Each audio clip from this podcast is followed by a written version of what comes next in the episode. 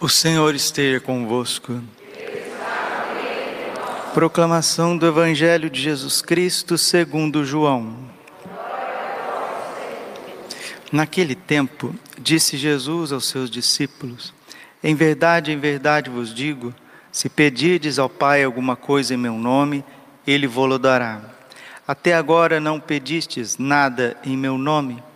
Pedi e recebereis para que a vossa alegria seja completa. Disse-vos estas coisas em linguagem figurativa. Vem a hora em que não vos falarei mais em figuras, mas claramente o que falarei, o que vi do meu Pai. Naquele dia pedireis em meu nome, e não vos digo que vou pedir ao Pai por vós, pois o próprio Pai vos ama porque vós me amastes e acreditastes que eu vim da parte de Deus. Eu saí do Pai e vim ao mundo, e novamente parto do mundo e vou para o Pai. Palavra da salvação. Ave Maria, cheia de graça, o Senhor é convosco. Bendita sois vós entre as mulheres, bendito é o fruto do vosso ventre, Jesus. Santa Maria, Mãe de Deus, rogai por nós, pecadores, agora e na hora de nossa morte. Vinde, Espírito Santo, vinde por meio da poderosa intercessão do Imaculado Coração de Maria, vossa amadíssima esposa. Jesus, manso e humilde de coração. O Padre Pio sempre repetia aos frades que estavam mais próximo dele: As almas custam sangue. As almas custam sangue. Está fazendo uma referência a Hebreus 10, 19. Pela oblação do seu corpo, pela entrega do seu sacrifício, do seu sangue, temos acesso a Deus. As pessoas querem ver todo mundo num caminho bonitinho, todo mundo comportadinho, todo mundo curado, todo mundo liberto, todo mundo feliz. Mas nós esquecemos que isso tem um preço altíssimo, que é o sacrifício. As almas custam sangue aonde chegou o Evangelho, o Evangelho de Jesus, aonde chegou a transformação de uma raça, de um povo, de uma cultura, de uma nação, pode perceber, houveram mártires. Pode perceber, pessoas entregaram a vida, o martírio da virgindade, da entrega total das suas vidas, o martírio da educação, de doar a vida, uma vida inteira em prol da educação, da construção de um povo. Tudo custa, tudo custa, e custa muito. Né? E para a gente poder doar a nossa vida, nós precisamos ter o Espírito Santo. Hebreus capítulo 9, versículo 14. Pelo Espírito eterno, ele se entregou em sacrifício a Deus. Por que, que nós não vemos nas pessoas uma entrega de vida profunda, uma entrega? Uma entrega aonde realmente o pai de família, a mãe de família, o jovem, o sacerdote vai se entregando, se entregando a Deus, vai se consumindo no serviço de Deus dia e noite. Sabe por que, que isso, a gente não vê isso? Porque a carne é fraca. Mateus 26, 41. A carne é fraca, é o espírito que dá a vida. Você pode fazer propósitos maravilhosos de querer cumprir certas coisas na vida. Você vai começar com muito entusiasmo, depois você vai arrefecer, você vai desanimar. Então, qual o segredo da gente começar, a gente manter e perseverar até o fim? É um coração cheio do Espírito Santo. Para que a gente tenha um coração cheio do Espírito Santo, em primeiro lugar, nós precisamos querer, querer. Se nós não desejarmos, querer, desejar, ser verdadeiramente homens e mulheres diferenciados, o que, que vai acontecer? Nós vamos fazer o voo da galinha, né? o voo da codorninha. Você vai querer fazer algo para Deus, trilhar o caminho da santificação, o caminho da perfeição, que é o único caminho, não existe outro. Você vai levantar voo como a galinha, cotovia, a codorninha e já vai aterrizar rapidinho. A maioria esmagadora dos católicos, infelizmente, vivem como cotovias, cotovias, como galinhas. Não conseguem voar, não conseguem ir longe. Aí as pessoas podem dizer assim: Mas eu não consigo mesmo, eu sou fraco, né? eu sou débil, eu não sou uma águia.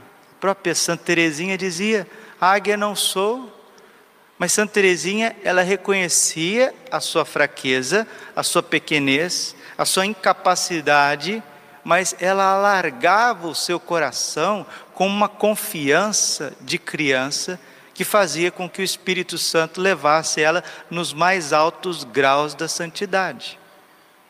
O problema na Igreja Católica hoje é que a gente não vê essas águias essas pessoas penitentes de entrega, de sacrifício, e ao mesmo tempo também não percebemos que tem pessoas que se entregam, que abrem o coração. Então é por isso que o Espírito Santo quer vir a nós. Ele quer vir para que esse mal, esse mal de querer ser de Deus por si mesmo, que isso acabe. Isso precisa acabar. Nós precisamos ser de Deus com a força de Deus. Nenhum santo canonizado, beatificado, foi santo pelas suas próprias forças. Não foi. Eles contaram com a misericórdia de Deus, eles contaram com a graça de Deus. Jesus está dizendo para nós no Evangelho hoje: Em verdade vos digo, se pedirdes ao Pai alguma coisa em meu nome, Ele vou-lo dará. Até agora nada pedistes em meu nome. Pedi e recebereis, para que a vossa alegria seja completa. Vamos pedir a Deus com mais insistência essa força do Espírito Santo que vem renovar o nosso coração. Precisamos dos dons do Espírito Santo. E uma vez querendo, nós precisamos praticar, temos que ter práticas para sermos homens e mulheres cheios do Espírito Santo. A beata Helena Guerra, que foi uma apóstola do Espírito Santo, escreveu ao Papa Leão XIII para que o Papa Leão XIII lembrasse um pouco mais a igreja da pessoa do Espírito Santo e consagrasse o século XX ao Espírito Santo. Nós precisamos de um novo Pentecostes. Se não vier o Espírito Santo, diz a beata Helena Guerra, seremos sempre os mesmos, as mesmas cotovias, as mesmas codorninhas, as mesmas galinhas. Nós tentaremos, nós frustraremos. Frustraremos, tentaremos e ficaremos aí numa religião que, quando a gente olha para os Atos dos Apóstolos, olha para a vida dos santos, a gente vê um abismo, uma distância muito grande. Se você não tem força para seguir o Evangelho, reconheça que você não tem força, primeira coisa. E segundo, não tendo força, abra-se à ação do Espírito Santo. Atos 1:8. Descerei, descerá sobre vós a força do Espírito Santo. Então nós precisamos ter atitudes mais práticas para que a nossa vida, o nosso coração seja movido por Deus. Nos ensina a beata Helena Guerra.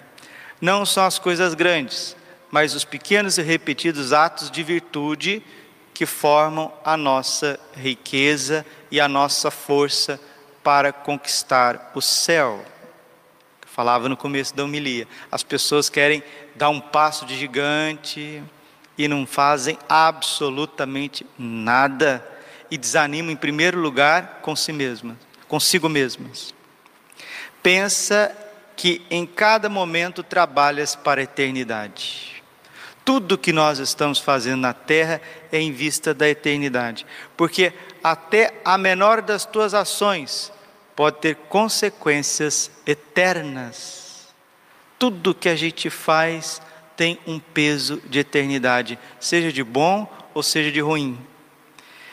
É um grande mal descuidar as pequenas coisas boas e não fugir das pequenas coisas más.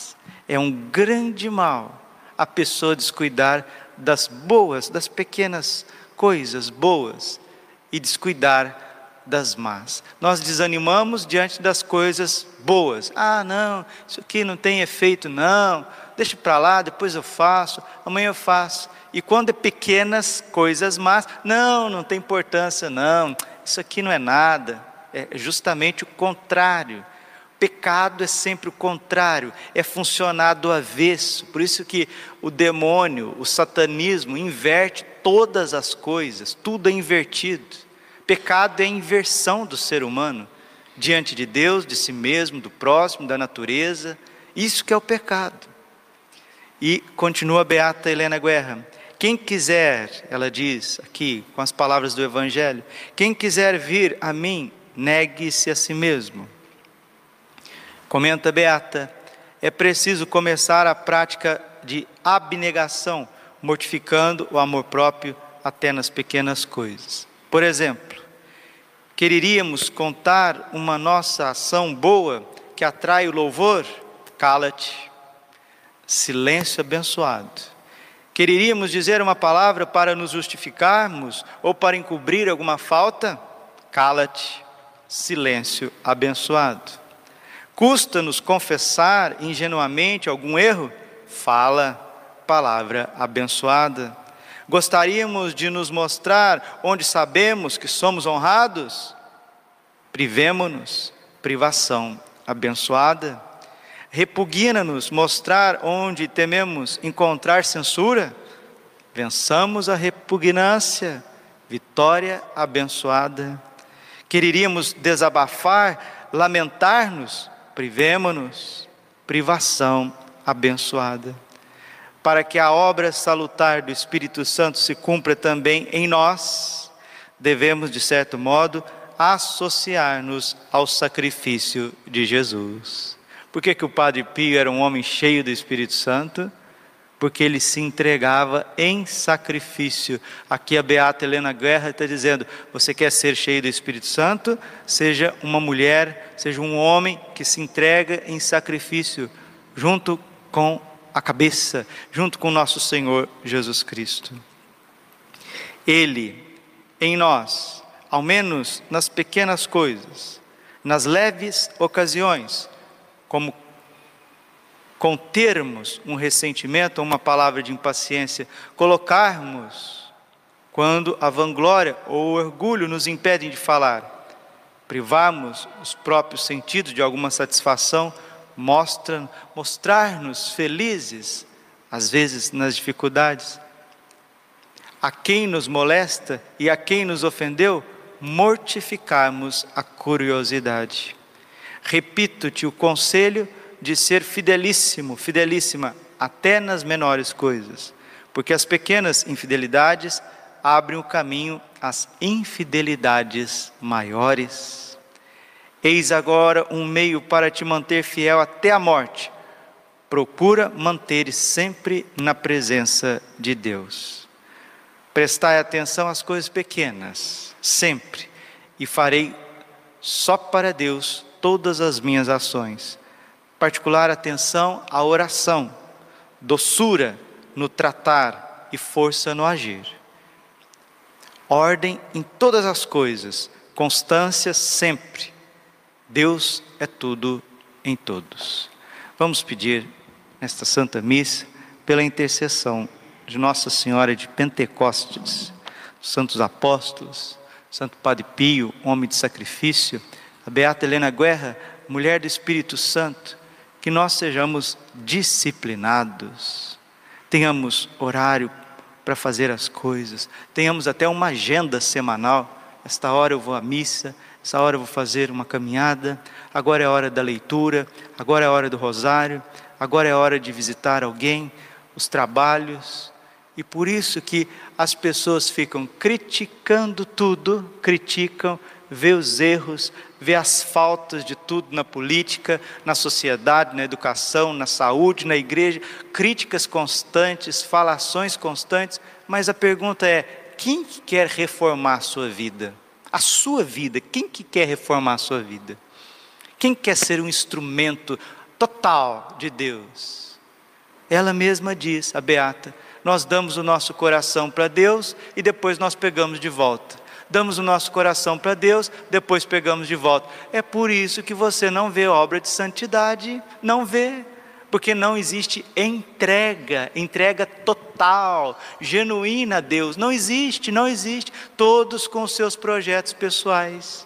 Todos, todos, todos, todos, todos. Jesus, assina o meu projeto pessoal. Jesus, assina. É isso aqui que eu estou apresentando para o Senhor. Estou fazendo novena, estou fazendo quarentena, estou fazendo tudo, porque o Senhor vem aqui e depois dá uma chancelada naquilo que eu quero. Gente, isso é a inversão da santidade.